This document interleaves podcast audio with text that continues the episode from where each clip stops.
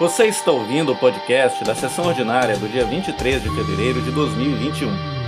Durante a sessão foram lidos e encaminhados para as comissões permanentes os seguintes projetos de lei. PL de autoria do vereador Nel de Sumissão cria a rede integrada de proteção à mulher, criança e adolescente da cidade de Paragominas. PL de autoria do vereador Teles Valcácio dispõe sobre a emissão e disponibilização gratuita de carteira estudantil para alunos da rede pública de ensino de Paragominas. PL de procedência do Poder Executivo dispõe sobre a contratação de pessoal temporário na administração pública municipal de Paragominas. PL de autoria do vereador Sandro Marques proíbe a nomeação para cargos em comissão de pessoas condenadas por crimes contra a mulher no âmbito da administração municipal de Paragominas. PL de autoria da vereadora Tatiane Helena trata da prioridade dos professores em receber as vacinas destinadas a imunizar a população do município contra a Covid-19.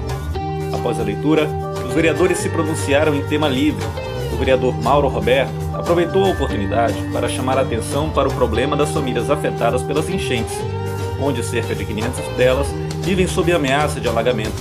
De acordo com o mesmo, a solução definitiva será a remoção dessas famílias das áreas de risco. Para isso, faz-se necessário o esforço conjunto da Prefeitura e da Câmara na aquisição de imóveis para destinar a essa população. O vereador Sandro Marques falou sobre outro problema advindo das chuvas, que é a proliferação do caramujo africano, que ameaça a saúde da população. Ele almeja que a Secretaria de Saúde crie campanha para alertar a sociedade sobre os perigos que esse molusco oferece à saúde e que designe uma equipe para sua eliminação.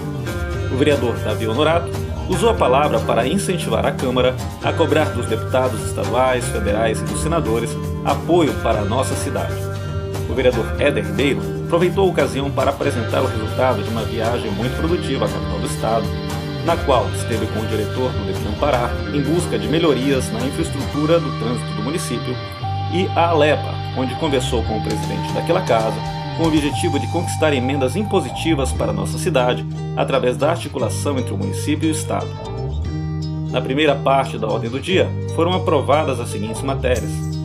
O vereador Teles Valcácio apresentou dois requerimentos. O primeiro solicitando a construção de quadras de areia e vôlei na praça do loteamento Morada do Sol. O segundo solicitando a construção de uma capela mortuária e assistência fúnebre na CAIP. O vereador Nelson Missão solicitou a instalação de semáforos nos cruzamentos da PA 125, que forma o trevo, e no cruzamento da PA 125 com a Avenida Antero Bonifácio, que forma a ligação da UEPA, e apresentou um segundo requerimento solicitando a construção de uma praça no loteamento Paraíso. O vereador Dr. Ézio requeriu a implantação de banco de leite no município de Paragominas. O vereador Eda Ribeiro solicitou a vistoria do Corpo de Bombeiros nas dependências do prédio da Câmara e um segundo requerimento solicitando a vistoria do Corpo de Bombeiros nas escolas do município. O vereador Serjão solicitou a construção de uma rodovia rural para proteger os usuários do transporte público do sol e da chuva, oferecendo dignidade às pessoas da zona rural. O vereador Herbert Lima apresentou dois requerimentos, um deles solicitando a sinalização de vias públicas da cidade e outro requerendo a construção de uma praça no loteamento Novo Camboatã, com parquinho infantil, área esportiva e área para a prática de exercícios físicos.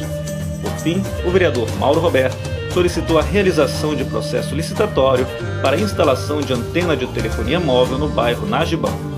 Chegamos à segunda parte da ordem do dia, onde foi aprovado em primeira votação o projeto de lei número 004 de 2021, de interesse do Poder Executivo, que trata da concessão de descontos para pagamento em cota única, da taxa de licença para localização, funcionamento e fiscalização e do Imposto sobre a Propriedade Predial e Territorial Urbana, IPTU, por tempo determinado e da outras providências.